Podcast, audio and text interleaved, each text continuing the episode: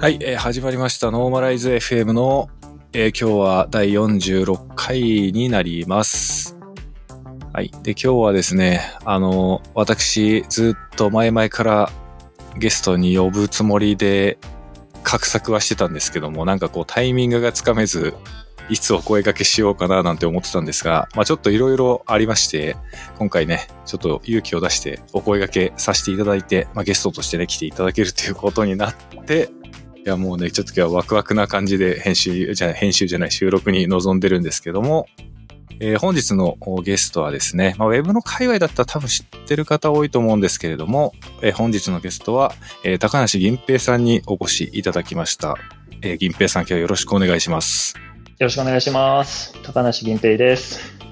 はい、あのーもうね、直接会ったことは多分1回ぐらいしかなくて、あのですよね ほとんどはい、ほとんど面識ないんですけども、まあ、ツイッター上ではね、もう日々見かけてはいますので、全然なんかそういう、全然知ってる人感がすごいんですけども、はい、今日はちょっと初めてね、ちゃんとお話しするっていう感じなんで、いろいろお話聞けたらいいかなとえー思っておりますので、えー早速始めていきたいと思います。よろしくお願いします。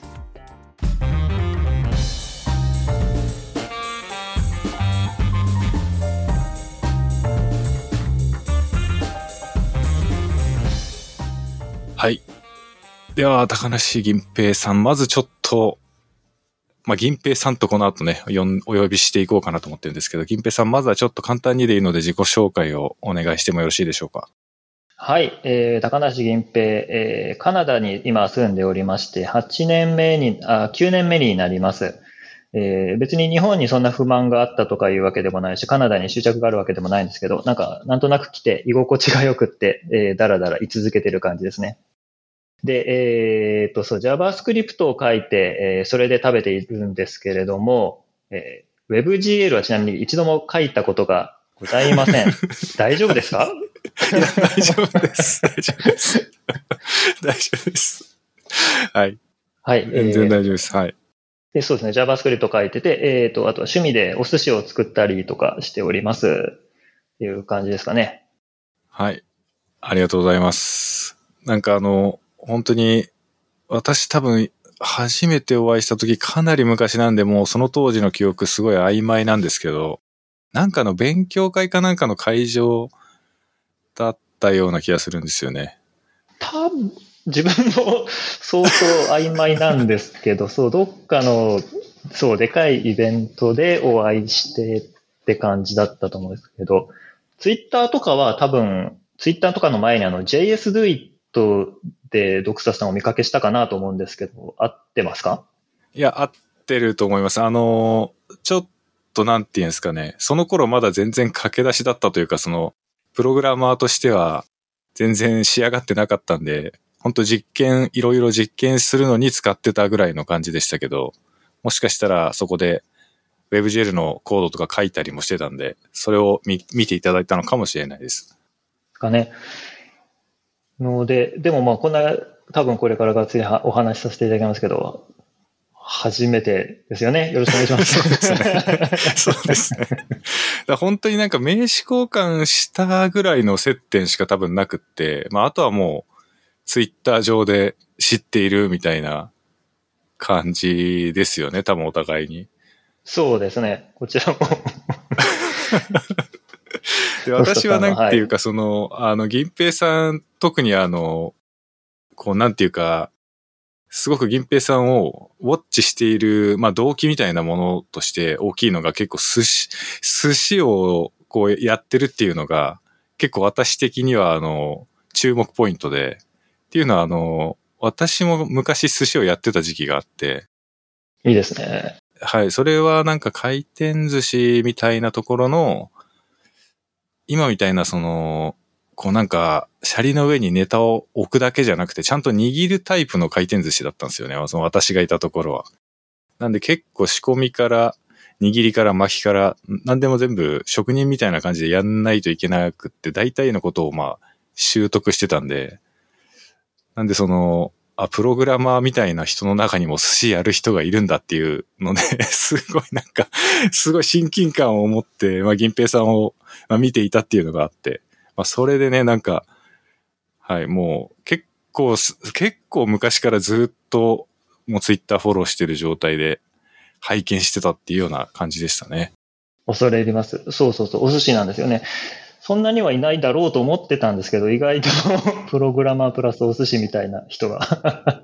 寿司食べるの好きな人はまあそれはたくさんいると思うんですけど、自分で作っちゃう人ってなると結構レアな気もしますけどね。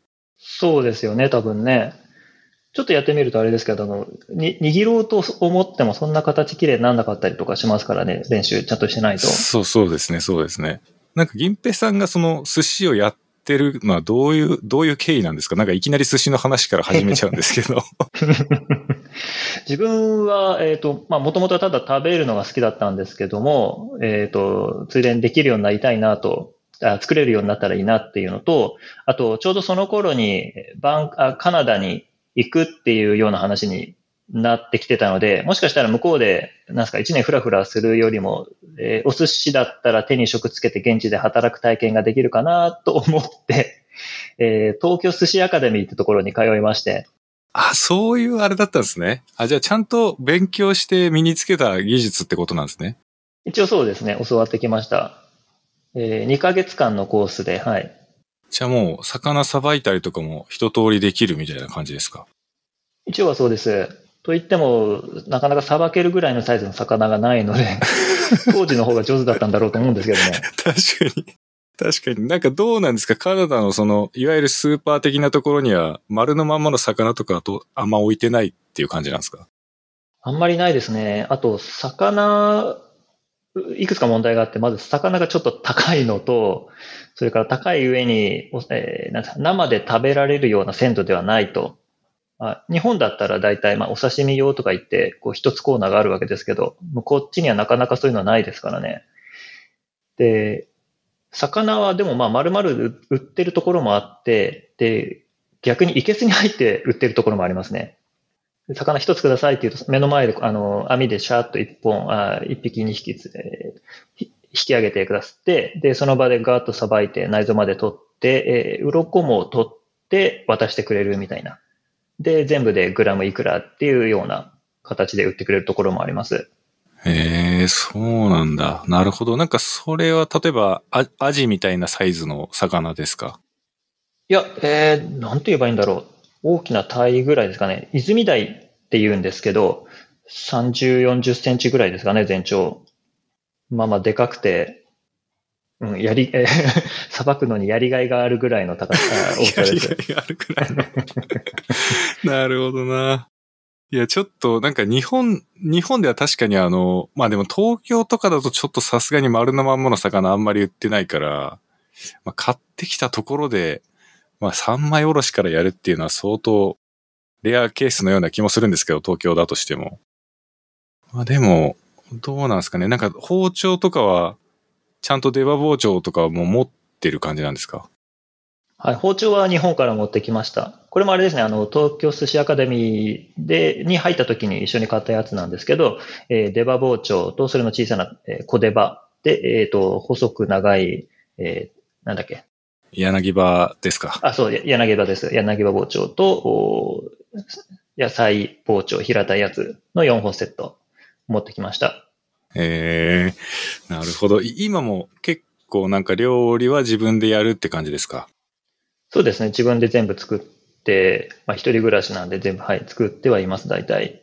うーん、なるほど。なんかよく今日は寿司をやりましたみたいな。まあさ、ついさっきも ツイッターに上がってましたけど、ああいうのはなんかその気分でちゃんとネタを仕入れてきて米炊いてって感じでやるイメージですか？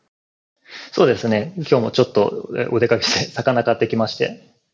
ちょっと一人じゃ食べきれないので、また明日もお寿司になるかなと思うんですけど 明、日もお寿司海鮮丼にしようかな。なるほど。いや、さっき、この、あの、この収録の直前ぐらいに上がってた写真見ると、なんか普通にアジ、アジとサーモンみたいな感じで、日本で出てきてもなんか全然遜色ないような見た目してるから、なんかこういうの普通に売ってるのかなっていうのがちょっと気になってたんですけど、意外とあるっちゃある感じなんですね。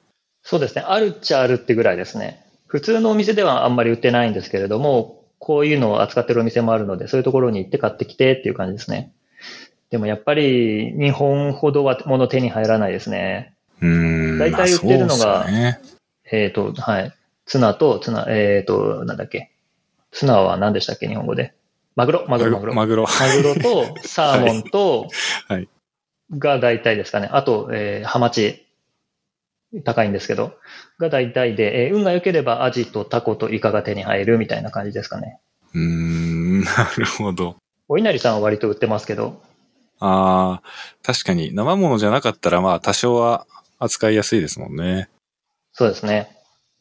あ、でも日本の食材とかはバンクーバーは割と手に入りやすくって、あの、中国系のスーパーとか、あともちろん日系のスーパーもあるんですけど、そういうところで、えー日本の食材よく売ってるので、えー簡単に手に入って、まあ、んちょっとお値段は2倍、日本で買うのの2倍ぐらいになっちゃうんですけども、まあお金払えば手に入るっていうことで、結構なんか私のイメージですけど、バンクーバーって割と日本から行ってらっしゃる方とか、まあそのまま永住権まで取っちゃってみたいな方もなんかすごいたくさんいるイメージありますけど、実際暮らしててどうなんですか？その、普通に街歩いてて日本人見かけるみたいな感じですか？いっぱいいますね。特に学、えっ、と、語学留学の学生さんみたいな感じの方いっぱいいまして、えーダウンタウンは、えー繁華街みたいなところ歩いてると、まあ、めちゃくちゃ日本語が 聞こえてきますね。ええあそうなんだ。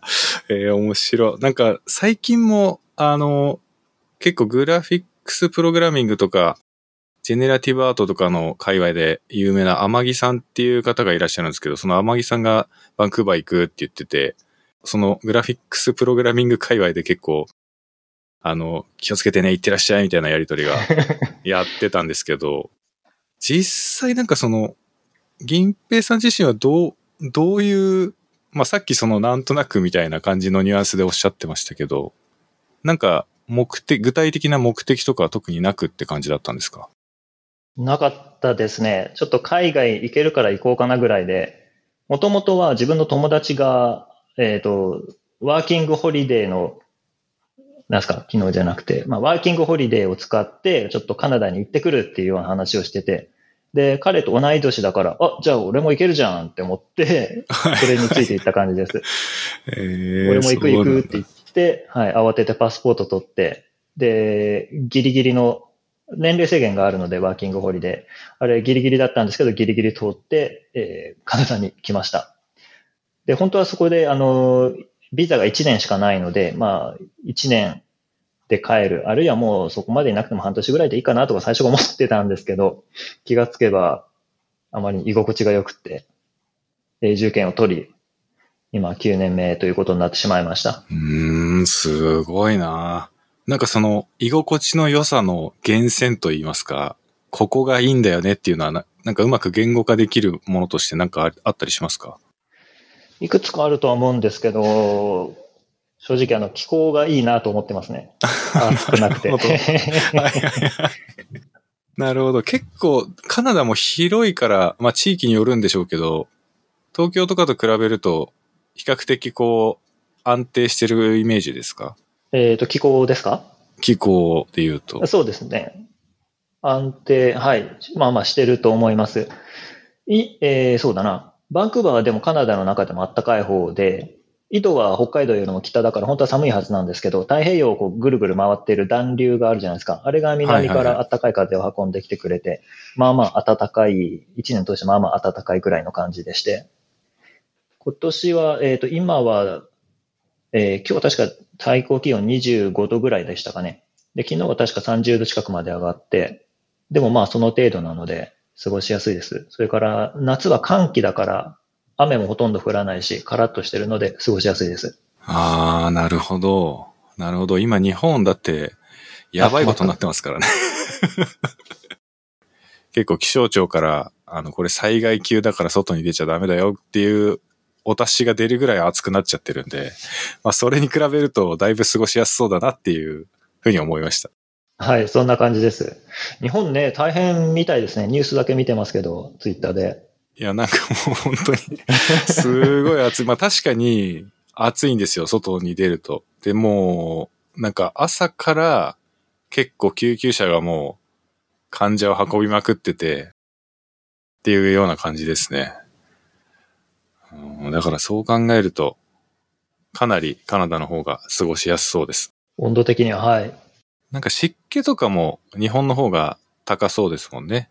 まあ、そうですね。やっぱ日本は気候的にも、ね、いろんなものすぐカビが生えたりするような土地柄ですけど、こっちはそこまででもないので、まあ、生えないこともないですけどね。よくパンにはびかカビ生えちゃいますけど。はい。まあ、それは世界共通なのかもしれないですね。パンにカビが生えちゃうっていうのは。なるほどな。なるほど。じゃあ本当になんか、あれなんですね。なんかその具体的な人生設計があってみたいな感じではなくって、結構勢いでパッと行って、まあ、すごく住みやすいし、ちょっといい、このままカナダでいてみようかな、みたいな感じで、なんかこここまで来ちゃったみたいな感じなんですね。はい、残念ながら。いや、本当残念ですよね。なんか目的、えーなんですか、ちゃんと計画してやってきましたとか全全然ないので、や、そういうことやってる方たちには申し訳ないんですけど。いや、でもなんか、逆にすごいなんか、もしその勢いで行ってなかったらね、その良さがわからないまま人生が終わってたかもしれないって考えると、すごい良かったんじゃないかなと思っちゃうんですけどね、私的には。そそうですね。別に来たことは、あの、後悔してないので、満足してます。うん。なんか言語の壁とかそういうのを、そういうのはないかったんですか？その言語、言語で困るみたいなこととかは。言語はですね、今も割と困ってはいるんですけど。いやー、ね英語難しいですよ。わけわかんないですよ。なんでみんなそんな日本語喋ってくれないのかって。知らないんですけどね。いやー、なんかその、いや、わ、私の感覚ではなんか英語全然できないまま行っちゃまずいだろうと思って踏みとどまるような気がするんですけど、なんかそこはもう行ったらどうにかなるだろう的な感じだったんですか？英語の部分は。そうですね。まあ、ある程度練習、勉強もしましたけども、今でもまだまだ足りないなとは思ってます、英語。うーん、なるほどな。なんかお仕事にはそこまで支障ない感じなんですか？そういえばそうですね。なんだろう。仕事は普段喋ってるのが同じ人たちなので、まあ、それで英語慣れ、そその人たちが喋る英語に慣れたのかな、みたいなところがあるのかな？あとは、えーうちの会社フルリモートで、えー普段だいたい Slack でテキストチャットしてるので、あんまりスピーキング、リスニングっていうところではないかもしれないです。うーん。いや、なんか、すごい意外な感じがするな。なんか私なんかはもう本当に英語全然自信ないから、絶対そ 外行けないなと思っちゃいますけど、意外と言ったらなん なんとかなっちゃうのかもしれないですね。そうですね。なるほどな。いや、すごいな。なんか、そうなんですね。なんか、まあ私の勝手なイメージでは、なんかすごく、まあ、銀平さんの、ツイッター上で見てる銀平さんのイメージって、なんかこう、絶えず冗談をなんか言っていて、絶えず冗談を言っていて、こうなんか、周りをすごく楽しませてくれる的な感じのキャラクターだと思ってるんですけど、なんか生き方もなんかそれに通ずるものがあって、すげえなんか素敵だなって思っちゃいました。そうですか。ありがとうございます。いや、そう言っていただけると、えー生きてきた価値があるというものです。いやいや、本当になんか、いや、私本当になんか、すごくま、こう言うとな、あれなんですけど、すごく真面目に考えてしまうというか、こう、面白おかしくやるのすごい難しいんですよね。なんかやろうとしてもこう滑っちゃうというか、面白おかしくできないから。銀平さんみたいな人本当にすごいなっていつも思ってるんですけど、いやなんか生き方もこう、堅苦しくない感じが、ありがとうございます。いや、でも、どうですかね。他人にはあんまりお勧めしたくない感じがありますけど、もうちょっと計画立てて行動した方がいいと思いますよ、俺は。うんなるほど。なんかどう、どうですか？なんかカナダ行って、ちょっとこれを、これには困ったみたいなトラブル的なこととかはなかったんですか？困ったのは、そう、一番最初の困ったのは、えっ、と、ワーキングホリデーが終わって、で、運よく会社に入ることができて、で、そこで就労ビザをもらうことになったんですけど、そのビザがですね、間違えてまして、えー自分の名前の、えーラストネームとは、あ、じゃファーストネームとラストネームの順序が逆になってて、で、再発行を依依頼したみたいなことがありました。最初出てきた時に確認してねって言われて、で、見るじゃないですか。で、完全にそう自分の名前だから、あ、オッケーオッケーって言ったんですけど、順序が違った。ああ、これはなかなか違う文化圏だなって思いましたね。ああ、なるほど。い、いわゆるファーストネームが先に書いてある形ですよね。それを、そう、はい名字が先に書いてあった状態で、こう、OK って言っちゃったみたいな感じですか？そんな感じです。そうに日本語だったらそれで正しいので、まあ頭の中にスッと入ってきちゃって。そうですよね。いや、それ確かに間違えちゃいそうだな、なんか。なるほど。えー、まあでもそれは一応事なきを得たというか、修正して大丈夫ではあったんですよね。はい、それでどうにかなりました。あとはそうだなでもまあなんとかなりましたからね、もろもろ。なんか家借りたりとかそういうのは大丈夫だったんですか？なんかそこもこう、成り行きで行っちゃったってなると、結構お家とか住むところとかも大変そうなイメージがありますけど。あそうですね。でも、あの、自分の場合は、その、さっき言った、先に行ってた、カナダに行くって言ってた友達が先に行ってて、で、そこの部屋が一つ空いてたので、えーそこにスッと入れてもらうことができて、で、そのまましばらくそこで過ごしてました。で、他に何度か引っ越しも経験して、家探したりもしたんですけど、まあまあうまくいってるので、まあ、運が良かったなと思いますけれど、なるほど。いや、ちょっと、なんかバンクーバーほんとなんか、行ってる人たくさんいるから、なんかバンクーバーならではの魅力というか、日本人が行くのに適している条件みたいなのってなんかあったりすんのかなってすごく気になってたんですけど、そういったものはなんかあったりするんですか？バンクーバーの魅力はそうだな、過ごしやすくて、あの、日本人にとって割と過ごしやすいかなと思ってます。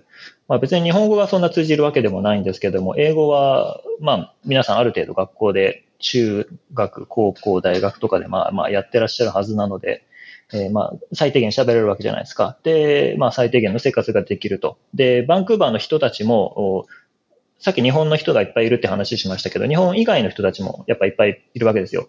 特に中国人とインド人がめちゃくちゃ多くて。で、そういう人たちが喋るこう、インターナショナルないろんな英語に割と慣れてる方々がいっぱいいらっしゃいまして。で、そういう感じなので、こっちの拙い英語でも、まあまあうまいこと聞いてくれて、うんふんって優しい笑顔で、はい、受け入れてくださるので、なるほど。英語そんなに自信がなくても、まあとりあえず行ってみようぐらいの、うん感覚でも、まあまあ、どうにか生活はできるかなと思います。まあ、遠いですけどね。うーん、そうですね。まあ遠い、まあ遠いですけど、そうですね。なるほどな。そっか。いや、なんか、カナダ、まあちょっと私、その海外全く行ったことない、そのパスポートとも取ったこと、経験がないぐらいなんで、全然あの、海外のイメージって全く何も持ってないんですけど、なんでみんなバンクーバーを選ぶんですかねやっぱなんか、どうなんだろう。日本人が移住する、しやすいなんかあるんですかね日本のコミュニティとかですかね。えーそうですね。過ごしやすいのの理由の一つでもあるんですけども、まあまあ日本人が多くて、で、なんだ、テック系の日本人のコミュニティみたいなのがあって、自分そこによく行ってるんですけど、そこで、まあ何ですか、技術系の、技術系の話もできて、で、あとは、なんですか、仕事の話もできて、みたいな感じで、楽しくやることができるので、え、っていう話かなうーん、なるほど。なんかそれはもう普通にオフラインでみんなで集まって、いわゆる日本の勉強会みたいのに近いんですかねそういう感じの会があるっていう感じですか？そこまででもないですけど、あ、でも昔は自分そういうのやってましたね。バンクーバーでその、日本人エンジニアみたいな人たちに声かけて勉強会やってました。LT 会ですね。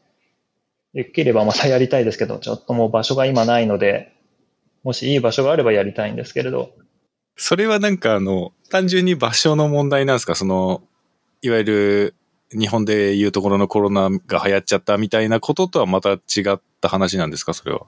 あとは違うかな。あの、実は最初に、えー住んでた家えーコロナ禍が始まる前に住んでた家にちょっと広いスペースがあって、そこでよくそのイベントを自分がやってたんですけど、ああ、いろいろあってそ。の家がもう今なくなってしまって引っ越して、で、そういうのをやれる場所が特にないなと思って、まあ、公園で集まるとかだったらいいんですけれども。ね、ちょっと やっぱプロジェクターとか欲しいわけで、そういうのを提供してくれる場所がどれくらいかなっていうところですね。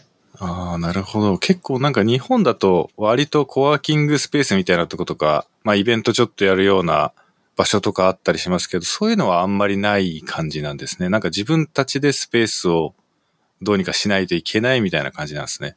大体そんな感じですかね。あ、でもまあ探せばあるのかな。これはもしかしたら言語の壁かもしれないですね。もしかしたらあの英語堪能だったらいろんなところでこう情報もらってきて、ここでやれるよみたいなのがあるのかもしれないですけど、自分はあんまりわかんないですね、そういうの。いやでも、すごいですね。なんか、本当に、そんななんか英語とかそこまで得意じゃなくても、普通にもう10年近くも暮らしてしまえるぐらい住みやすいっていうことですよね、多分。そねれがすごいな。まあ英語は勉強した方がいいですけど、まあまあ、そうではい、すね。よければいらしてください。天城さんもいらしたことですし。うん、天城さんもね、なんかあの、家族で移住されて、で、なんか、えっ、と、バンクーバーのエンジニアっていうあの、ポッドキャスト番組があると思うんですけど、あれに天城さんが出てて、まあ、家族は英語が喋れないし、自分もそこまでめちゃめちゃネイティブ並みに喋れるわけじゃないけど、行くことにしましたみたいな話してて、いや、すげえなと思ったんですけど、意外となんとかなっちゃうっていう ところがなんかすごいですね。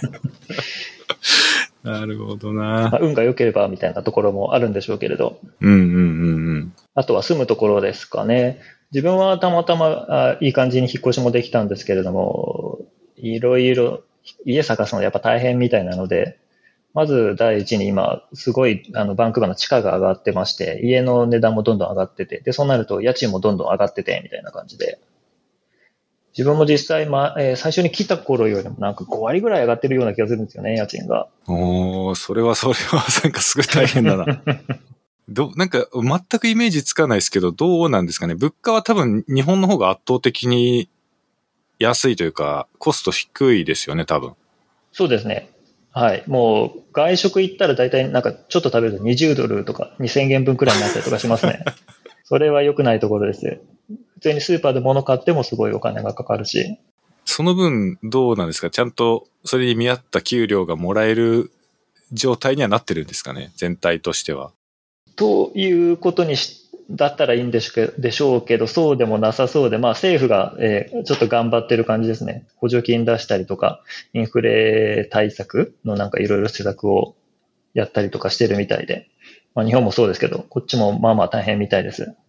うーん、なるほどないや、本当なんか日本、なんか海外にいらっしゃる日本人の方たちが、日本に来た時に言うことって、すべてが安いくてご飯がうまいっていう、そればっかりだからなんかよっぽど違うんだろうなって思いますよね、なんか。いや、でもやっぱ、うん日本安いですね。安くてそう、飯がうまいっていうね。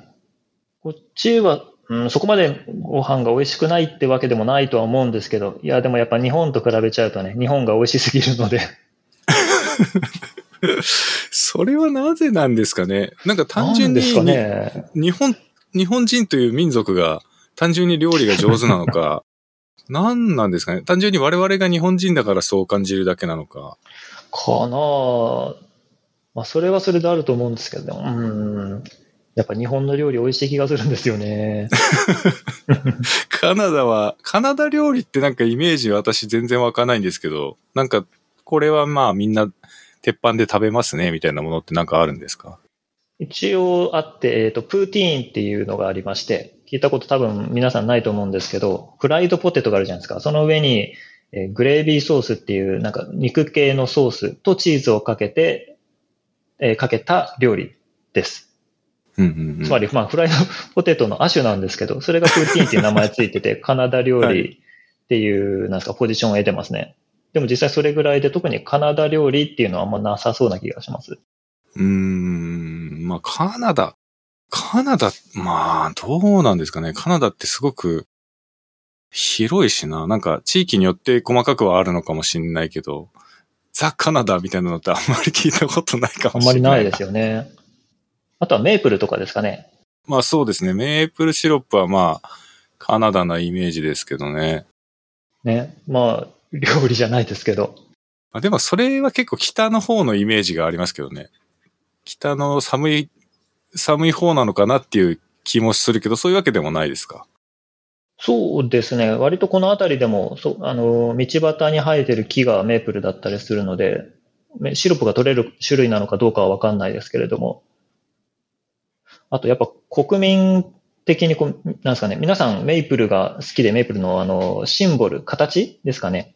国旗がもうまずシ、えーメイプルじゃないですか。カエデじゃないそうですか。そうですね。で、あの、いろんなところにあのマークを置いて、カナダ感を出してますね。面白いのは、マクドナルドもあの M のマークあるじゃないですか。あの真ん中にちっちゃく赤であのマークついてるんですよ。そうなんだ。カナダアピールしてるんですよ。なるほど。ええ面白い。なるほど。まあでもそこは、なんか、あれなんかもしれないですね。その、カナダ人たちのアイデンティティというか、うん、大事にしているとこなのかもしれないですね。そうだと思います。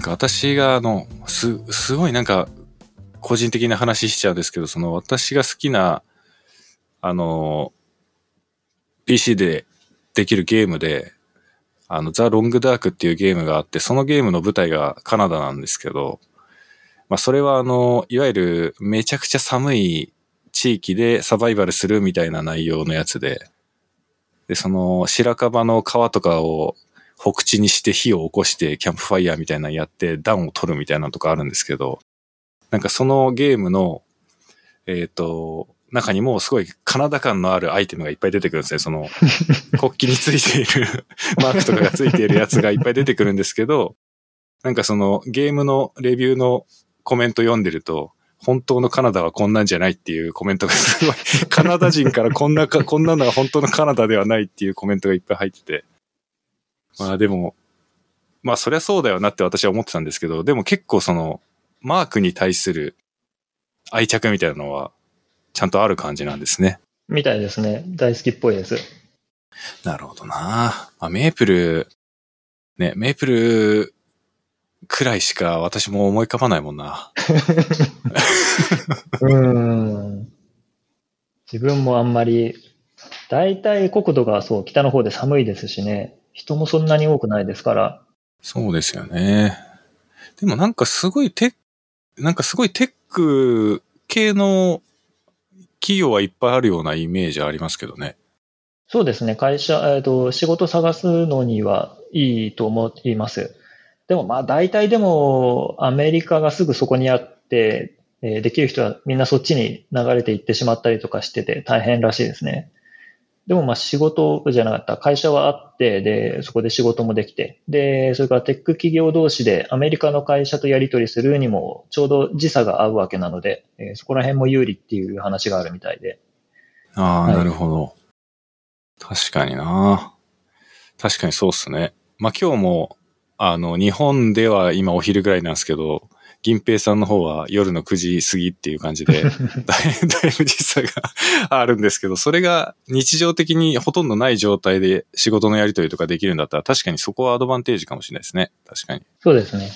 うん。あ、それで言うと、あの、テック系じゃないんですけど、映画産業が割と今バンクーバー盛んで、ハリウッドと同じ、なんですか、時間軸じゃなかったあタイムゾーンなので、それでやり取りしやすくて、で、アメリカはアメリカでやっぱいろいろ大変なので、ちょっとこっちに一部できるところは持ってこようかな、みたいな感じで、えー映画産業が、えー割と栄えてるらしいです。まあ自分は知らないですけれども、うんうんうん。まあそうですね。なかなか我々みたいな業界だと映画みたいなところは 関わる機会が全然ないから。そうですよね。まあじゃあ結構あれなんですね。カナダのそのテック系が強いようなイメージは結構私の先入観でしかなくて、実際にはね、なんかその映画産業だったり、まあ普通に地場産業みたいなのもいっぱいあるんだろうから、なんかすごいテック寄りな地域、っていうかテック寄りな国なのかなって勝手に思ってたけど、それは多分バンクーバーのエンジニアっていうポッドキャストだったりとか、まあ、銀平さんみたいにバンクーバーでやられてる方がいるからそういう先入観があっただけで、まあ考えてみれば当たり前なんですけど、そういう企業ばっかりでもないっていうのは、まあそういう感じなんですね。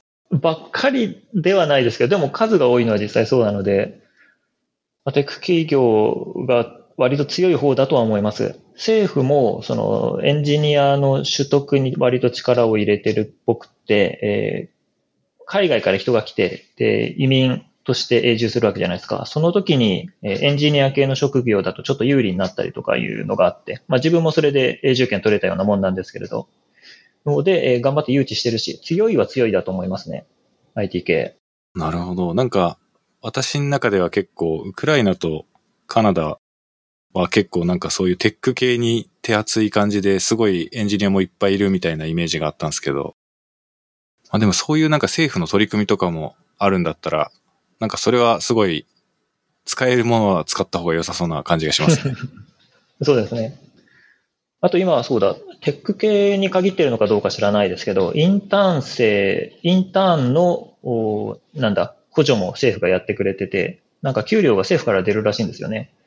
なので企業としては無料でインターンを雇うことができて、で、インターン生は、えー、割割と簡単に就職先を見つけて就労体験ができて、で、政府としてはまあ、それが将来につながるみたいな感じなんですかねっていう感じになってるので、はい。学生さんにはいいところです。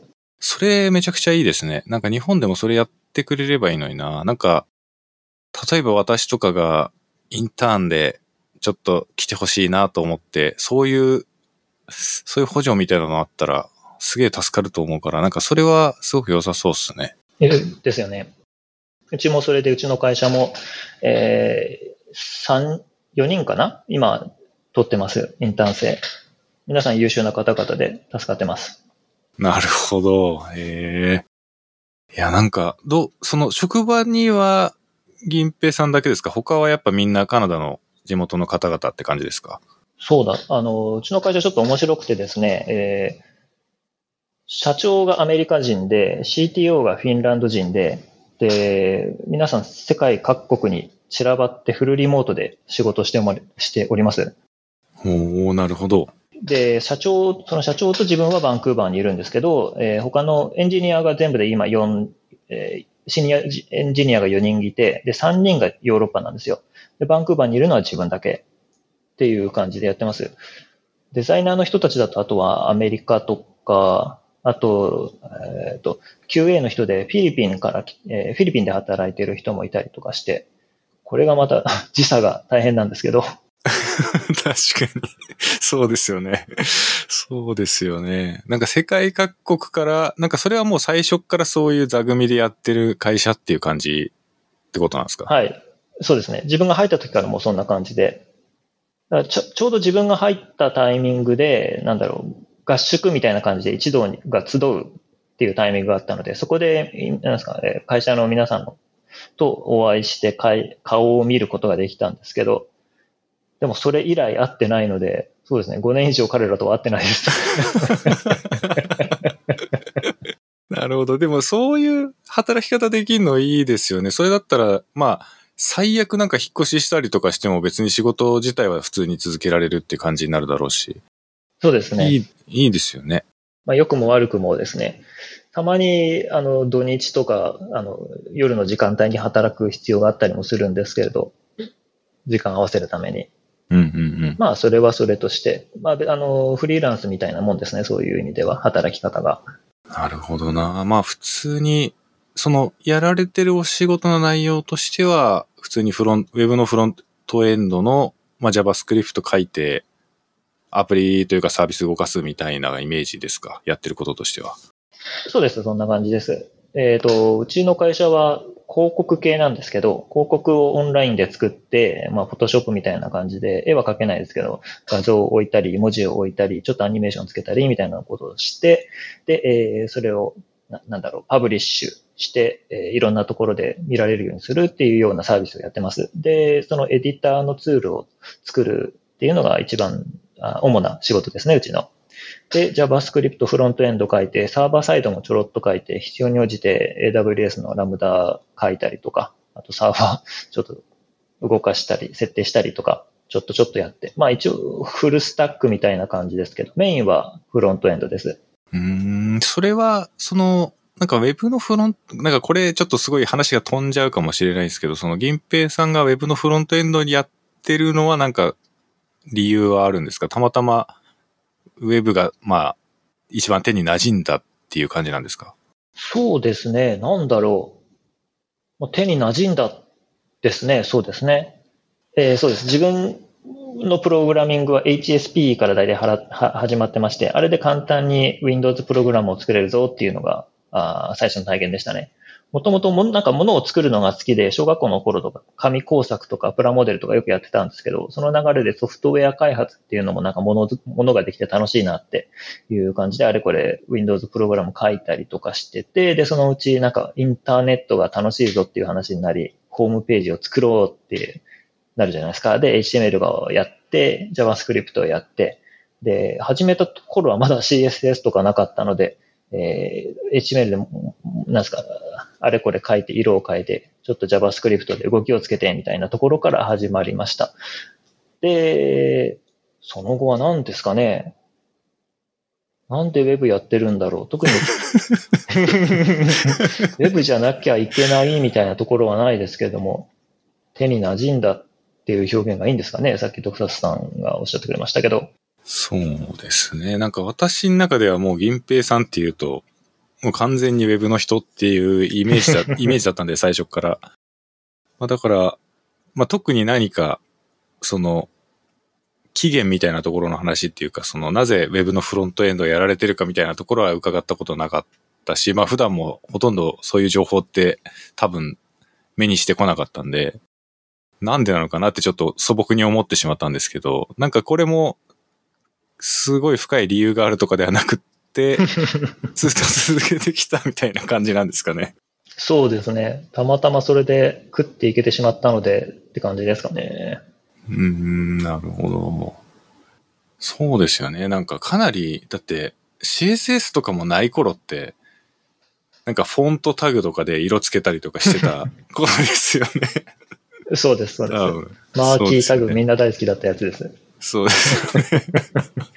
ね、昔ありましたからね。マーキーって書くとアニメーション、右から左にチピューっと字が流れてくマーキータグありましたね、はいはいはい、HTML に。いや、もうどの、どのインターネットサイトでもあれ流れてましたよね。横に流れるやつ。みんな使ってましたね、うん、みんな使ってましたよね。で、なんかちょっと、その後に少しまた時代が進むと今度、カウンターとかがこう埋め込まれていて、今日は何何人目のお客様ですみたいな感じで カウンターとか置いたりとかして。そのぐらいからなんか CSS とかも出てきてみたいな感じだったかな。うん。当時は私は全然 Web の人ではなかったし、もう単純にただ一インターネットユーザーでしかなかったですけど、もうその頃から普通に仕事として Web に携わってたみたいな感じですか、金平さんの場合は。いや、その頃は学生でしたね。なので趣味でやってたっていう感じで、家のパソコンポチポチいじって趣味でホームページ作ったりみたいな感じでしたね。で、その後は、まあでもそれが結局楽しかったので、そのまま情報系の大学進んで出て、で、プログラマーとして就職して、で、就職先も、うまあ、ちょっと違うんですけど、ウェブっぽいような、ウェブ系の技術を使ってなんかアプリ作るような仕事で、まだウェブ系のそうですね、仕事というかものを継続していたみたいな感じになってて、いう感じで、まあ、かれこれ20年以上 JavaScript やってるわけですね、そうなると。怖そうですね。なんか冷静に、そうですね。考えると、ちょっとあれですね、20年は。それなりの実力があればいいんですけど。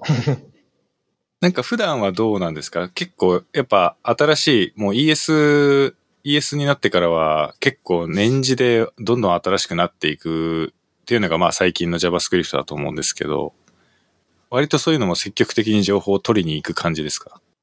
そうですね。一応、まあ、ウェブ系、というかまあ、ツイッター流れ、眺めてると流れてくるので、やったぜ、みたいな感じで情報をね、こう、口を開けてれば情報が流れてくるので、積極的に摂取しております。そうですよね。いや、結構もう ES はやっぱ2020ぐらいの時が、2015、2015が出るっていうぐらいかな。一番熱かったのは多分あの辺だと思うんですけど。そうですね、2015ですね。あれ、あれが出てからやっぱりもうそっから先はなんかこう、マイナーアップデート的な感じのが、まあどうしても多かったような感じもしますけど、やっぱ2015出た時は結構衝撃的だったというか、なんか一つ時代変わった感がありましたよね、当時はなんか。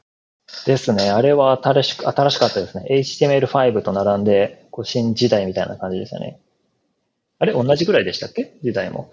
だ、いや、HTML5 がだいぶ前じゃないですか。多分。じゃあそうか。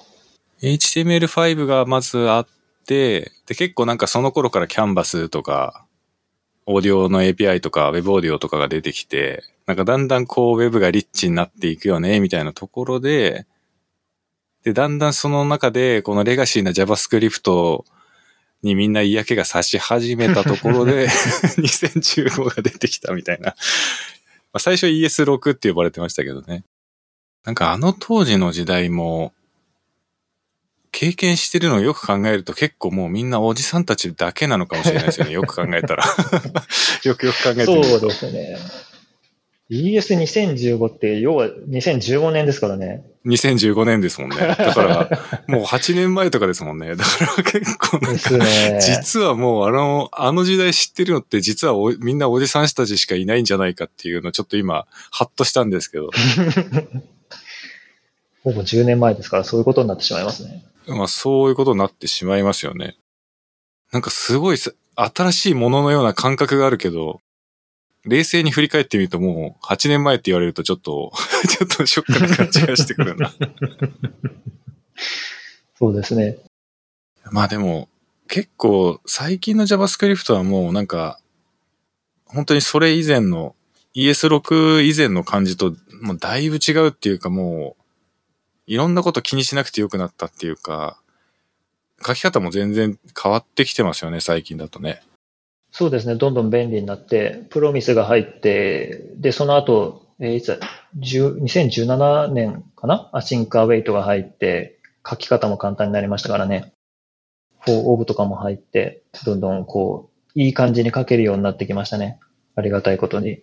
いや、本当ですよね。まあ仕事でなんか書くコードの性格によるのかもしれないけど、まあじゃあ、あの WebGL とかは正直あんまり書き方関係ないっていうか、その、モダンでリッチな構文みたいなのを使ったところで、まあレガシーの API を呼び出さなきゃいけないんで、なんか泥臭いことやんなきゃいけないんですけど、まあでも普通にアプリケーション開発とかだったらね、全然いい感じで書けますもんね。今の、今の JavaScript だったら。なんかタイプスクリプトとかはどうですか？仕事で使う、使ったりします？タイプスクリプト。えっ、と、使い始めたぐらいですね。本当はもっと早く入れたかったんですけど、まあ、いろいろありまして、最近になってでもようやく、えー古いコードを変えていこうぜっていう流れになってきたので、えーそうですね。会社のコードも普通の JS だけだったんですけど、少しずつタイプスクリプトに置き換えているところです。会社で働いてると、あの、あんまり新しい技術にパーッと飛びついたりとかできないので、古いコードはね、なんか延々と残ってたりするわけで大変なんですけども、でも、でも最近はどうにか新しくできてて、えー新しくす変えることができているんで、まあ仕事もどんどん楽しくなってきましたみたいなところがちょっとあります。うーん、なるほど。なんか普段自分で作るものとかはもう前から結構タイプスクリプトで書いてらっしゃった感じですか？そうですね。もうずっとタイプスクリプトですね。うん。やっぱ型がないと不安だし不便ですし、そうですね。いや、すごい不安なんですよね。型がないと合ってるかなみたいな。うんえ綴りも間違えてるかもしれないじゃないですか。うん。そうですね。そうですね。あそうですよね。だから、まあじゃあ今は仕事でもその辺の安心感が徐々に得られ始めているっていう感じなんですね。そうですね。だいぶ下積みの期間が長かったですけども。うーん。まあ結構そういう悩み持ってるところいっぱいありそうですけどね。そうですね。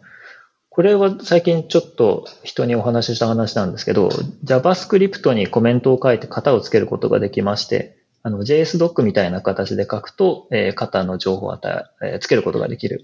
で、そうするとタイプスクリプトのコンパイラがその情報を拾って、タイプスクリプトと同じように、えー、保管を出してくれたりすることがあできるようになって、で、さらにコンパイラーを、タイプスクリプトのコンパイラーをコンパイル用途じゃなくて、リンターみたいな感じで、型エラーの検出用に使うっていうこともできて、えー、じゃ全部 JavaScript だけども、その JS ドックを書くと、タイプスクリプトと同じ、なんですか、開発体験を得られるっていうのがあるんですけども、それを、えっ、ー、と、うちの会社でちょっとずつ一人で進めてまして、だいぶ型もつけててきているので、えー、タイプスクリプトに、えー、移行するのが多分いきなりやるよりは簡単かなと思ってます。これは頑張ったポイントです。それはなんかタイプスクリプトがそういう機能を提供しているって感じなんですか、それは？そうですね。タイプスクリプト、あるいはタイプスクリプトコンパイラーが JavaScript のコメントを読んで、えー、タイプスクリプトと同じように型があると判断してくれるみたいな機能ですね。コンパイラーの機能です。へえ、そうなんだ。それは確かに便利そうですね。はい。これはめちゃくちゃ便利なので、あの、まあ、もちろんタイプスクリプトにできるならタイプスクリプトにした方が絶対にいいんですけど、それができない環境っていうのはね、残念ながら世の中あるわけでして、えそういう時にすごい力を発揮するやつです。自分はタイプド JavaScript って呼んでるんですけど、コメントでガンガン型をつけておきましょうっていうやつです。へえ。いや、それ結構なんか良さそうですね。そうですね。うん。なんか私が関わってたプロジェクトでも、なんていうんですかね、その、所属しているチームにいるエンジニアの、まあ、エンジニアというか開発者の人たちが、まあ、どちらかというと、その習熟度が高くないメンバーが多かったんで、いきなりタイプスクリプトとか導入しちゃうと逆に混乱を生んでしまうんではないかみたいな現場が前にあって、まあそこでは結局最終的に、まあみんなで相談した結果、ネイティブな JS ベースで書くようにしたんですけど、まあそういう時も、ちょっとしたトレーニングじゃないですけど、硬い意識しながら書けた方が絶対いいですもんね。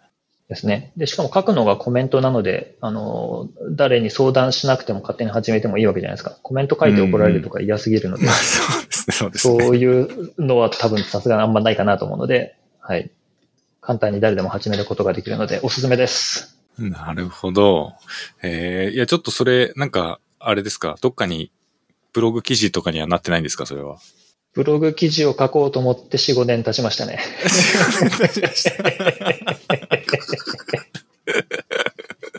なるほどな。いや、実はこれ、あの、2019年に、えっ、ー、と、なんだっけ、JSConfJP っていうのがあったんですけども、そこで俺が話した内容なんです。はい。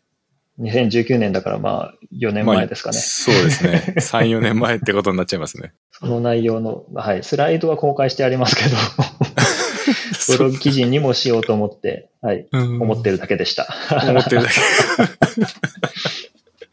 いや、でもなんかちょっとそれわかるなって思っちゃうのは、なんか最近あんまりこう、記事化しようっていうモチベーションが個人的にあんまり起きないことが多くて。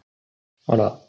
うん、なんか、こう書かなきゃなとか、まとめようかなとは思うんだけど、あんまり実際書くところにまで至らないことが結構多くて、なんか昔はよく聞いたとかに書きまくってたのになって思ったりすることがありますけど、自分でも一体どういう変化が内内部的に起きてるのかちょっとうまく言語化できないんですけど。いやー、わかります。自分もそんな感じです。何なんですかね。かね、もっと書いた方がいいんですけど、例えばツイッターに書いたらなんか満足しちゃうみたいなところとかありますよね。そうそうですね。そうですね。何なんだろうな。なんか、何なんですかね。すごい、モチベーションが弱くなっちゃってんのかな。なんか、何がいけないのかちょっと自分でもわかんないんですけど。なんですかね。逆は、逆にあるいは、あの、昔は何で書いてたの？何をモチベーションにして記事を書いてたのかみたいなところも気になるんですけど、わかんないですね、自分も。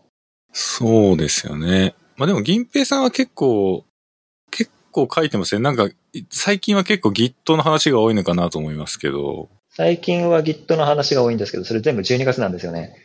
そう。で、ブログ記事は全然書かなくなったんですけど、あの、毎年、えー、12月に皆さんアドベントカレンダーってやるじゃないですか。うん、はい、あれを、あの、自分一人でえー、記事書くっていうのを、全部記事書くっていうのを毎年やってまして、でそれが去年 Git の話でしたね。あ、だから Git の話がいっぱい並んでるのか、そこに。なので、あの、今、そう、うちのブログはほとんど更新がないんですけど、なぜか12月になると更新が増えるっていうブログになってます。そういう書かなことか。きゃなとは思うんですけど、ああ、そういうことか。書きたい内容もあるにはあるんですけどもね、なんすかね、筆が乗らないですよね。簡単に書けるようになればいいのかな？キータは割とあの、記事の、なんだ、書き心地がいいですよね。左側にテキスト、右側にプレビューが出てきて、で、シャーッと書いて、シャーッと出てくるから、おこれは書いてていいなと思うんですけど。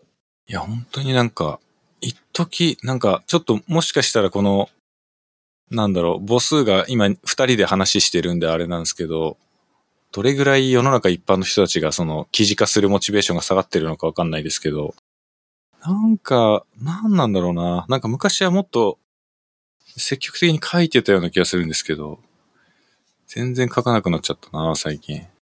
なんでしょうね。ツイッターにも何も書かない人も結構いらっしゃいますよね。昔はよくツイッターでこう絡んでた技術系の方々もあんまり最近お見かけしないな、みたいな。うん。かといって別にいに。なくなったわけではなくバリバリ働いていらっしゃるんですけど、なんですかね。まあ、うん。あんまり人のこと言えないんですけどもね。そうですね。なんか、どうなんだろう。年齢のせいではないような気がするけど、何なんですかね。あもっと書けばいいじゃんって話ではあるんですけど、話ではあるんですけどもね。うん。何なんだろうな。なんかもうチャット GPT とかに聞いたら教えてくれちゃうしな、みたいな。そういうそれなんか、は、諦めみたいな感情が なんかちょっとあるような気もすそれるけど。はあるかもしれないですけど。いや、でもそれは嘘でしょう。チャット GPT 来る前からそうだったんじゃないですか。まあそうですね、そうですね。自分はそうなので。いや、俺もそうですね。なんかもう聞いたとか、ずっと書いてないもんな。ずっと書いてないですね。なんでなんだろなんでですかね。書いた方がいいのは分かってるんですけどもね。そこまでネタがないわけでもないんですが。う。なんか私、私個人は多分結構やっぱ WebGL みたいにあんまりこう、仕様が変わらない API を専門にしてるっていうのもあるし、まあだったらじゃあ WebGPU 出てきたんだから書いてくださいよって話になるのかもしれないけど、それも全然書いてないしな。うん、なんだろう、やっぱ年齢のせいなのかな。どうなんだろうな。若い人たちはみんな記事とか書いてんのかな、今だ、今でも。うん。書いてる人は見かけますけど、どれくらいなのかな。年齢による何かがあるのか、それともまあ年齢とかじゃなくて単純に業界歴とかそういうことなのかもしれないですけど、なんかでもやっぱちょっと承認欲求的なものが関与してそうな気はするな。なんかそういうのがあったかもしれないですね。うん。それはあるかもしれないですね。今割とじゃあ落ち着いてるって感じですかね。ことになるんですかね。いやまあ私はなんかもうちょっと仕事がめっちゃ忙しかったっていうのもありましたけどね。その、記事を書いてる暇が全然なかったっていうのもありましたけど。うん、まあでも考えてみると、やっぱ、なんか本とかも出版したりとかして、やっぱだんだん名前が知られてくるとなんかこう、逆にすげえ自分のことをなんか外に出していくの恥ずかしくなってくるっていうか、あんまりこうなんか自分の名前を売ろうっていう感覚がなくなってくるから、それがあるのかもしれないですね。もしかすると。恥ずかしいっていうのはあるかもしれないですね。なんか、下手なこと書けないな、みたいな、こう、妙な自意識ができてしまって、で、間違ったことも書けないから、お、ちゃんと調べるぞってなって。で、まあ、それ自体は間違ってないと思うんですけど、調べるのやっぱめんどくさいですからね。ちゃんとしたことをちゃんとするのは。って考えると、お記事書くのめんどくさいな、みたいな気持ちがあったりするのかもしれませんね。するのかもしれませんね。まあでも、銀平さんの場合は年に一度それが大爆発するっていうか、その時は、だから一気に調べて一気に書くみたいな感じってことですよね。そうですね、調べながら。もちろん、あの、大体は自分の頭の中にある知識を出してる感じではあるんですけども、やっぱちゃんと裏付けとかが欲しいので、と言ってもな、調べきれないところもありますけれども、まあ、できるだけ JavaScript ならじゃあの ES の仕様当たったりとかっていうのは頑張ってして、えー毎年書いてます。大変ですよ。いや、絶対大変ですよね。なんで始めちゃったんですか、それ。あ、なんですかね。なんちょっとで始めちゃ誰なんかったんですか？こう、人に混じるのが恥ずかしくて一人でやろうかな、みたいなはい。感じで始めたんだったと思うんですけど、もうかれこれ10年以上一人でやってるんで、もうこのまま突っ走ろうかと思ってます。いや、でもどうしようかな。今年何やろうかな。なんか銀平さん本当になんかそういうのがさっきから多いですね。なんか、本当に別にバカにしてるとかではないんですけど、こうなんか、ちょっと面白いことやってみようかなっていう、このノリでいった感じがそのままずっと続いてるみたいなのが結構いっぱいありますね。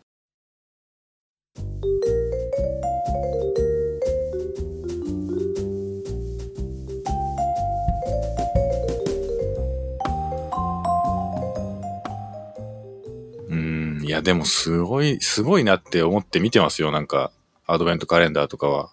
今年何やったらいいですか、草さん、俺は。いや、今年、なんですかね。いや、それこそタイプスクリプトネタとかいいんじゃないですか。ああ、タイプスクリプトまだやってないか、そういえば。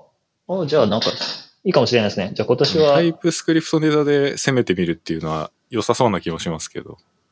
それにしたいと思います。じゃあタイプスクリプト何か、決まった、やった。ありがとうございますネタを温めておいて、ネタを温めておいて出すとかではないんですか？その場で結構考えるんですか？直近になったら。いや、でもネタは温めてますね。えー、まあ、どれくらいの期間とかっていうわけでもないですけど、例えば1ヶ月、2ヶ月ぐらい前からは、はじ、考え始めて何を書こうかなって。で、これなら書けそうだなっていうのをこう、リストに並べて、24個全部ガーッと、えー、なんすか。まあ、タイトルだけバーッと書いて、で、あとは早めにと思いながら、まあ結局前日とかになったりもするんですけど、えー調べて記事にするみたいなな、えー流れでやってます。うーん、そうですね。いや、わかります。その、早めにって思ってはいるけど、実際はギリギリになっちゃうっていう。思うんですけどもね。うーん、わかりますね。いや、でも、どうなんですか？その、時間的な余裕とかは結構、比較的ある感じですか？今のライフサイクル的には。そうですね。さあ、ちょっと最近はここ数ヶ月は忙しいんですけれども、まあまあ、そうですね。そういうことができるくらいには時間が取れる生活をしてます。まあ、あんまり働きたくないなと思ってますけど。まあでも、そうですよね。まあでも、物価が高い分だけは、ちゃんと生活できる分は仕事しないといけないから、大変そうだななるほど。いや、でも、そうっすね。なんか、私も、ちょっと、今年はなんかやろうかな。最近本当に何も書いてないから、じゃあ、アドベントカレンダーですか？一人アドベントカレンダー。一人アドベントカレンダーやろうかな。WebGPU を勉強しながら書くとかだったら、やれそうな気もするな、なんとなく。ああ、なるほど。いいんじゃないですか。自分も、いつだったかわかんないですけど、Vue.js のこと勉強しながら書いたみたいなことありましたよ。なんか書いて、やっぱ文章化しようとすると、こう自分の中でも整理されるとこもありますしね。そうですね。頭の中でかたあ言葉になるし、で、書くときになんなら仕様を調べたりもするし、やっぱアウトプットはすごい勉強になりますね、いつも。そうですよね。まあ確かに。分だかからってるんですけどね。うん、なんかやっぱだから勉強してないのかもしれないな。なんか今ちょっと思っああ、たけど。そうか。そういうことになるかもしれないですね。なんか、ほんと最近、こう、なんか手の中にある WebGL とかの知識だけで全部仕事してて、新しいことを勉強してないっていうことなのかもしれないな。もしかしたら。なるほど。それが良くないのかもしれない。ああ自分も同じかもしれないです。よくないですよね。貯金を切り崩す生活ですもんね、要は。そうそうですよね。知識をもっと稼いでいかないと。新しい、まあなんかその、まあもちろんタイプスクリプトやってみたりとか、まあラストちょっとやってみたりとか、なんかそういうつまみ食い的なのはあるんですけど、なんかその、ちゃんとこれで飯を食っていくぞぐらいの感じで、うおーってやってるものがないのかもしれないですね。あうん。あ、ああそうかもしれないです、自分も。なんかね、なんか我々の仕事もなんか、いつなくなるかもしれないな、みたいな 空気がちょっと漂い始めてきてるじゃないですか、そろそろ。そ。AI が全部プログラマーの代替をできてしまうんじゃないかみたいな感じもするし。あだから、新しいことちゃんと学ぶ姿勢を今一度取り戻す必要があるかもしれないですね。なんか急に私なんか思っちゃいました、そんな風に。ああ、何やりましょうか？お寿司しますか？お寿司、お寿司ですね。いや、最悪、最悪カナダでお寿司バーみたいなの開いたら流行るんじゃないですか、だって。あ、でもカナダお寿司屋さんいっぱいあるので。あ、そうか。あバンクーバーすいません。バンクーバーはいっぱいあるのか。なるほど。他のとこだとどうなのかな？経営の勉強もしないとですね、じゃあ。まあそうですね、そうですね。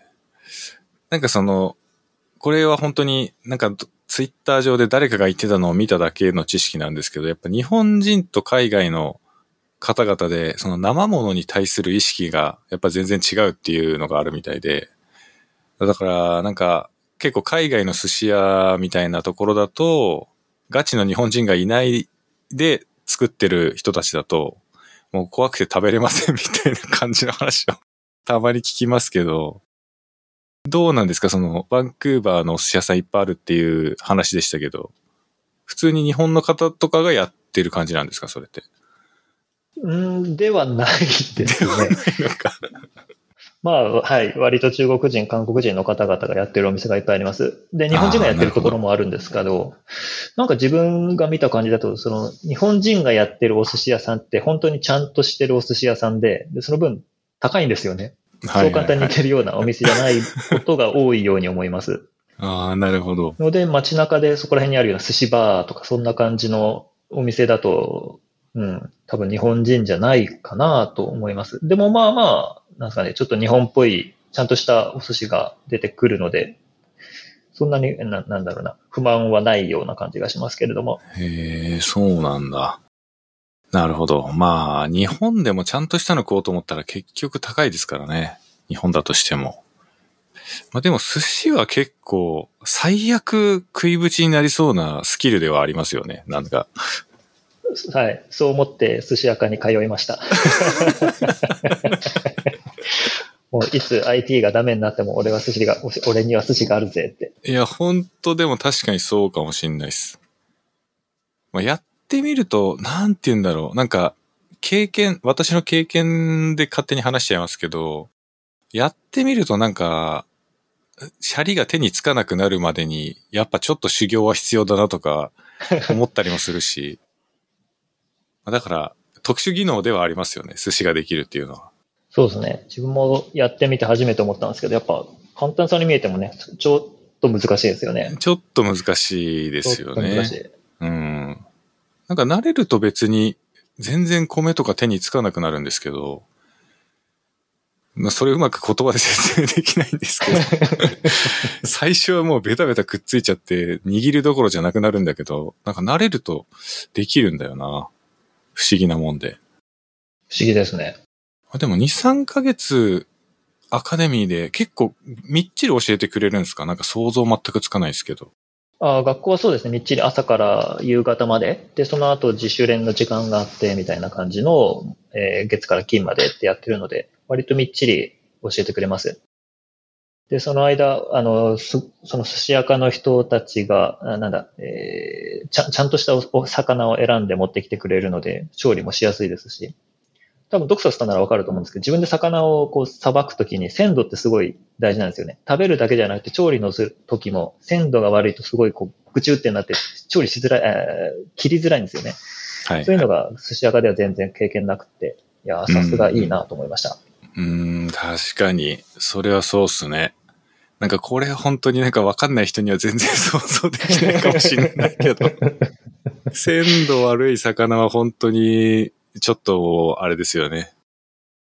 うん、まあでも、なんか池、うん、池締めとかで鮮度良すぎたりすると逆にこうブリンブリンだから切りにくいとかも逆にあったりするんですよね。それは硬い、硬そうですね。うん、硬そう。だから、なんか、のじめ、まあ、生締めとのじめっていうのがあって、のじめのハマチとかだと全然ちょうどいい感じで切りやすいんですけど、生締めのタイとかになると、もうブリンブリンすぎて、切るのがすごい大 大変だっていうのは逆にあったりしますね。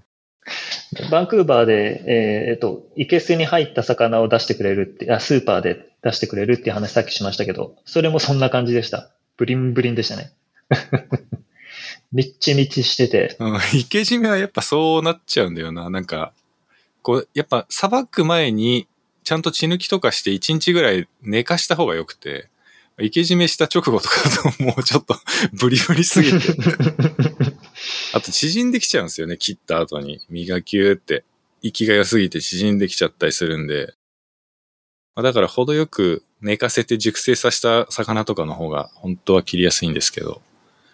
なんか寿司、寿司トークなんかもうできる人いないからすげえなんか今ちょっと テンション上がっちゃって喋っちゃいましたけど。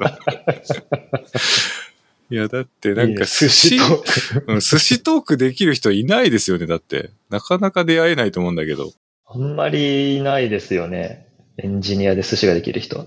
そうですよね。なんか昔は俺もなんか小手返しとかなんかそういう技名みたいなのも覚えてましたけども、名前とかは忘れちゃったけど、天地返しですかもしかして。天地返しですかね。握るときの。そうです。握るときの横に、横に転がすのと縦に転がすのがあって、なんかいろいろ名前を教えてもらったんですよね。その時のお店にいた先輩の人に。まあでもなんかそれは結構ローカル的なものがありそうな気はしますけど、場所によって呼び方が違うとか。ありそうですね。寿司屋家ではそこら辺をなんか統一するために、なんですか、えーその返しは全部やらないっていう風になってました。ただやらないよって言いながら教えてくれたんですけど、やらないよって言いながらね。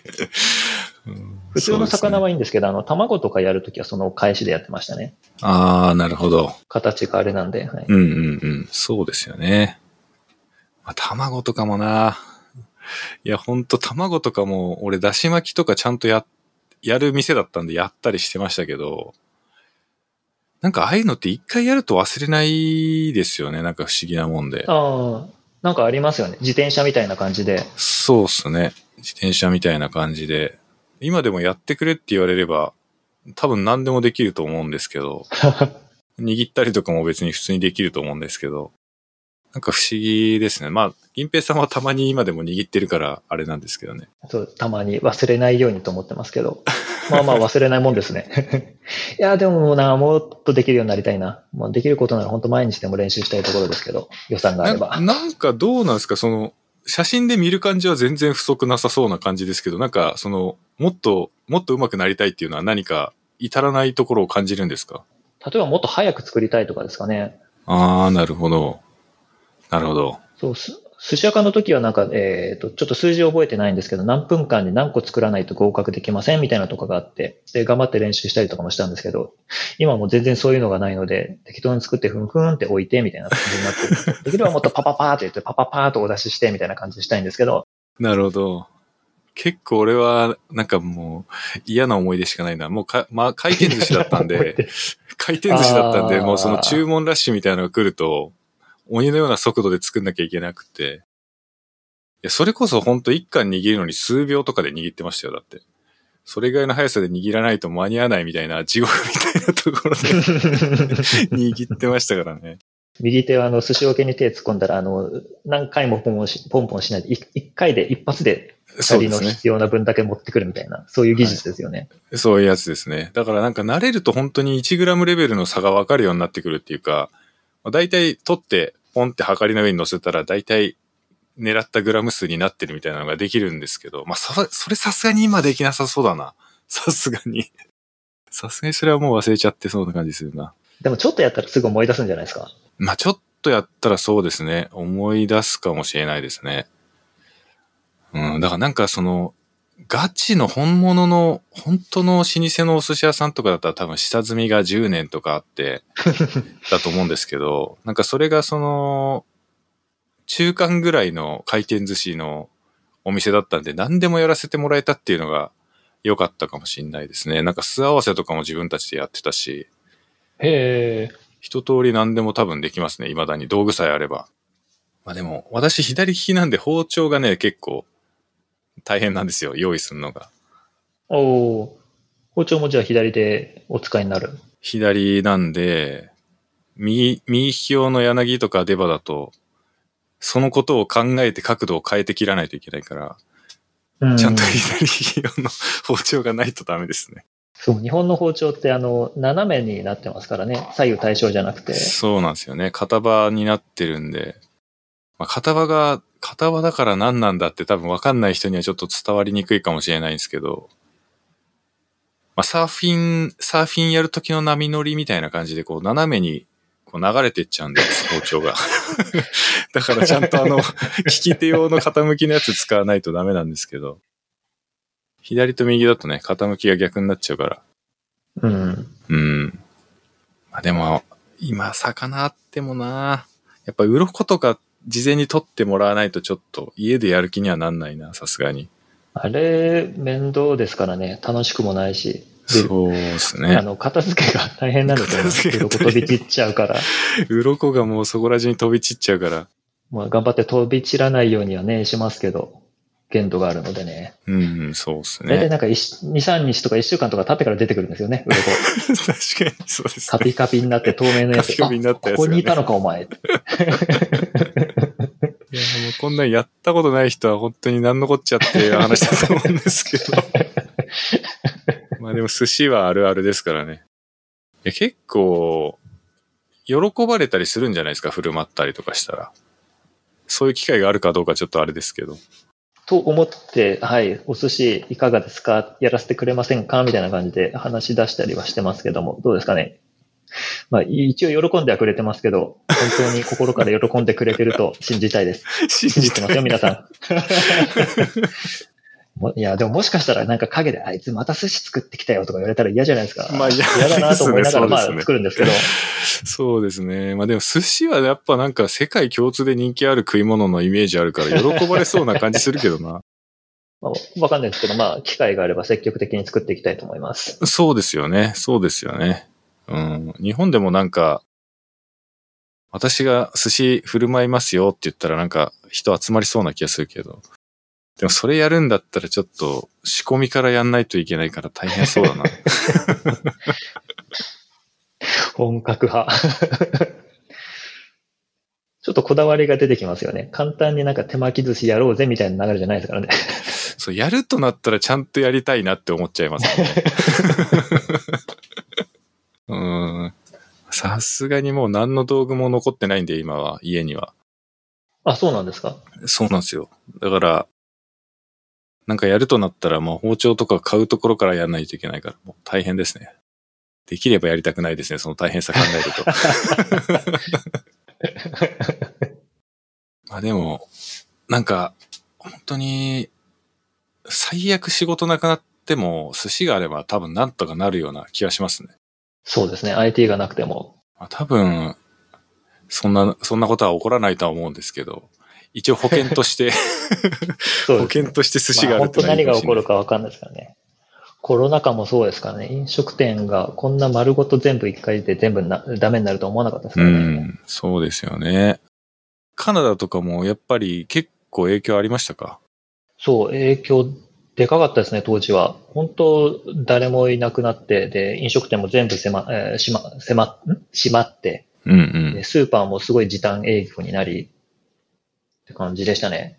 一時期食べ物があんまりなくなったこともありましたね、スーパーから。あの、ちょっと、なんですか、輸入じゃない、えー、物を移送する系のところがちょっと詰まってて、なかなか品物が届かなくなったみたいな瞬間があって、まあ、短い期間だったんで、そこまで困らなかったんですけど、病院とかも多分大変だったんだろうなと思うんですけど、まあニュースでちょっと見るぐらいなんであんまりなるほど。まあ日本も、まあ世界中どこでもそうだったとは思いますけどね、一番、一番なんか流行の兆しが危険、なんかこう、さなんかみんなそこら中でやばいぞやばいぞってなってた時期は、まあ、そうだったのかなと思いますけどね。ちなみに自分の仕事は全部フルリモートだったので何も変わりませんで何した。が そうですね。まあでもラッキーでしたね、これはこれで。いや、ほんとそうですよね。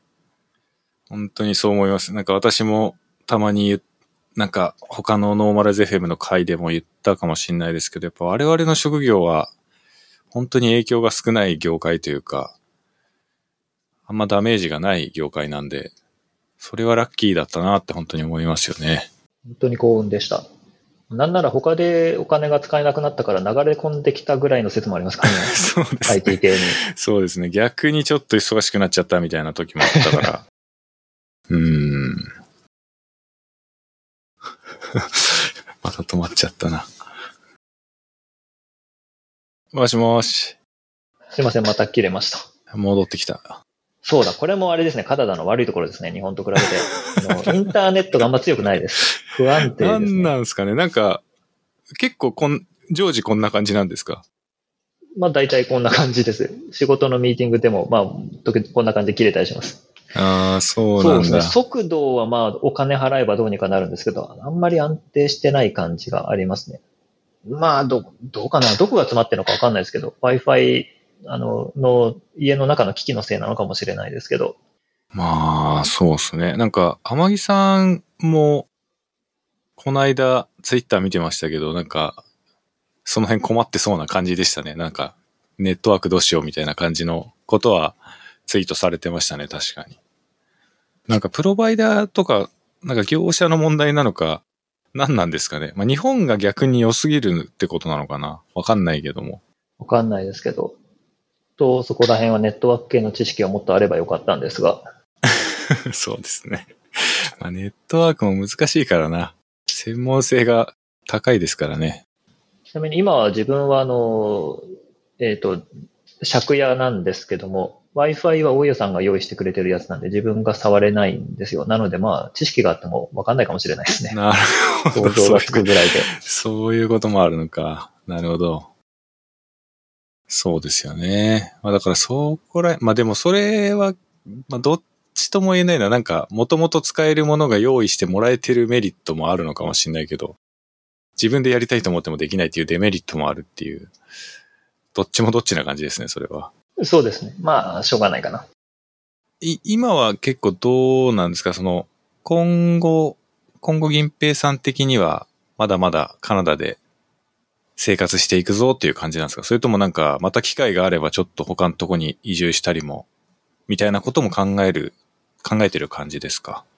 そうですね。なんかふわっと来てふわっといる感じなので、あんまり考えてはいないんですけども、まあしばらくはまだカナダにいようかなと思ってはいます。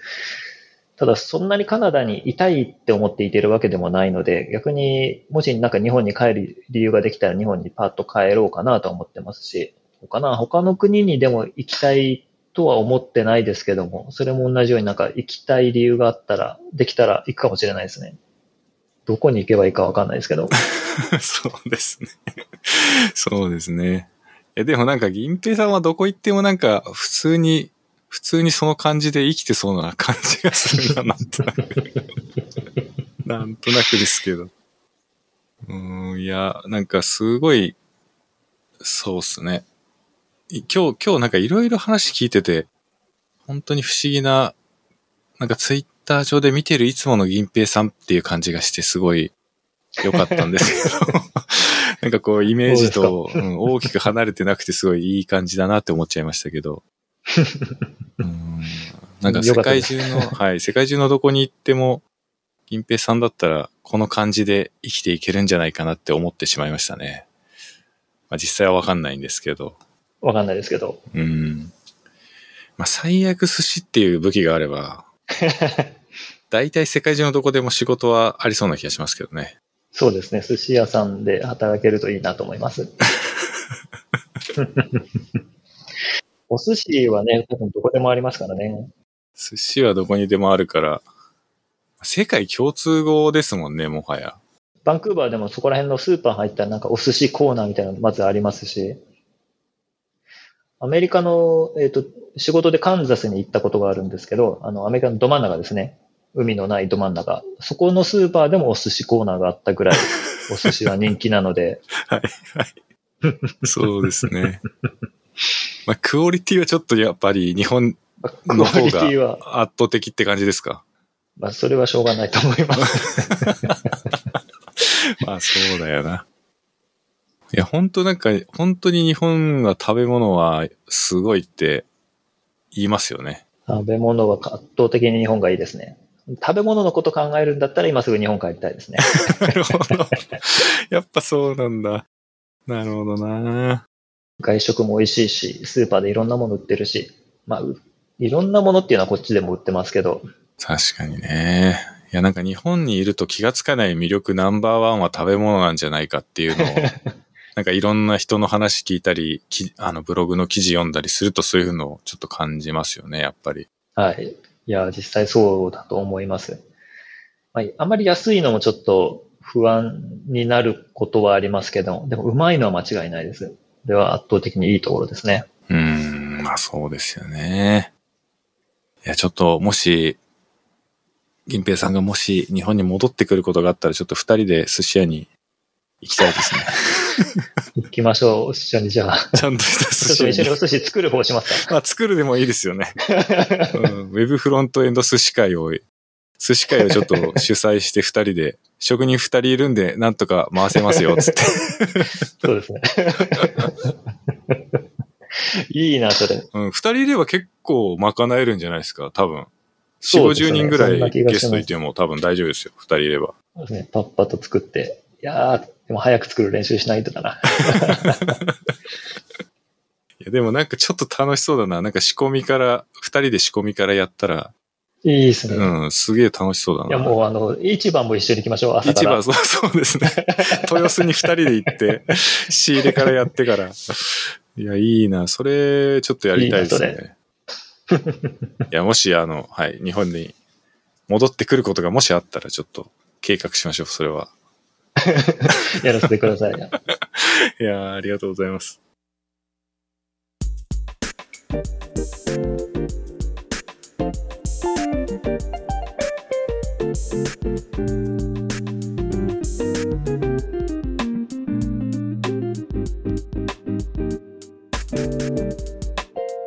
はい、えー今日もね、ちょっと長くいろいろお話ししてきたんですけど、いつものノーマライズ FM のこうなんか、ちょっとこう、カチッとした感じじゃなくて、すごい雑談みたいなトーンで今日はいろいろ話ができてね、あの、めちゃくちゃありがたいっていう話を今さっきオフラインでしてたんですけども、あ、オフラインじゃないな、あの、マイクのないところで 喋ってたんですけど、なんか私的にはね、ちょっと、このノーマライズ FM がね、あまり格式高いものになってしまうことを望んでいなくて、こういうなんか雑談のトーンで喋れるのが、はい、すごい心地よい回になり、なったなと、私個人はね、思ってるんですけども、はい、えー、銀平さんの方から、なんかお知らせなどありましたら最後、お願いします。はい、じゃあこの場をお借りしましてですね、えーまあ、別に自分のことじゃないんですけど、自分がお世話になってるコミュニティの話を一瞬したいと思います。フロッグっていう名前の、カエルのフロッグっていう名前の留学エージェントがあるんですけど、それがテック系に割と特化して、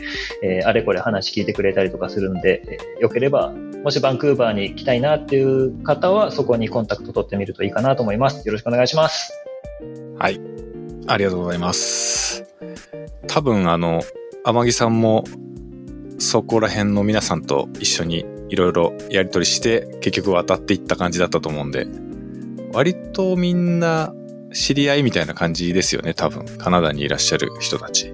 多分そうだろうと思います。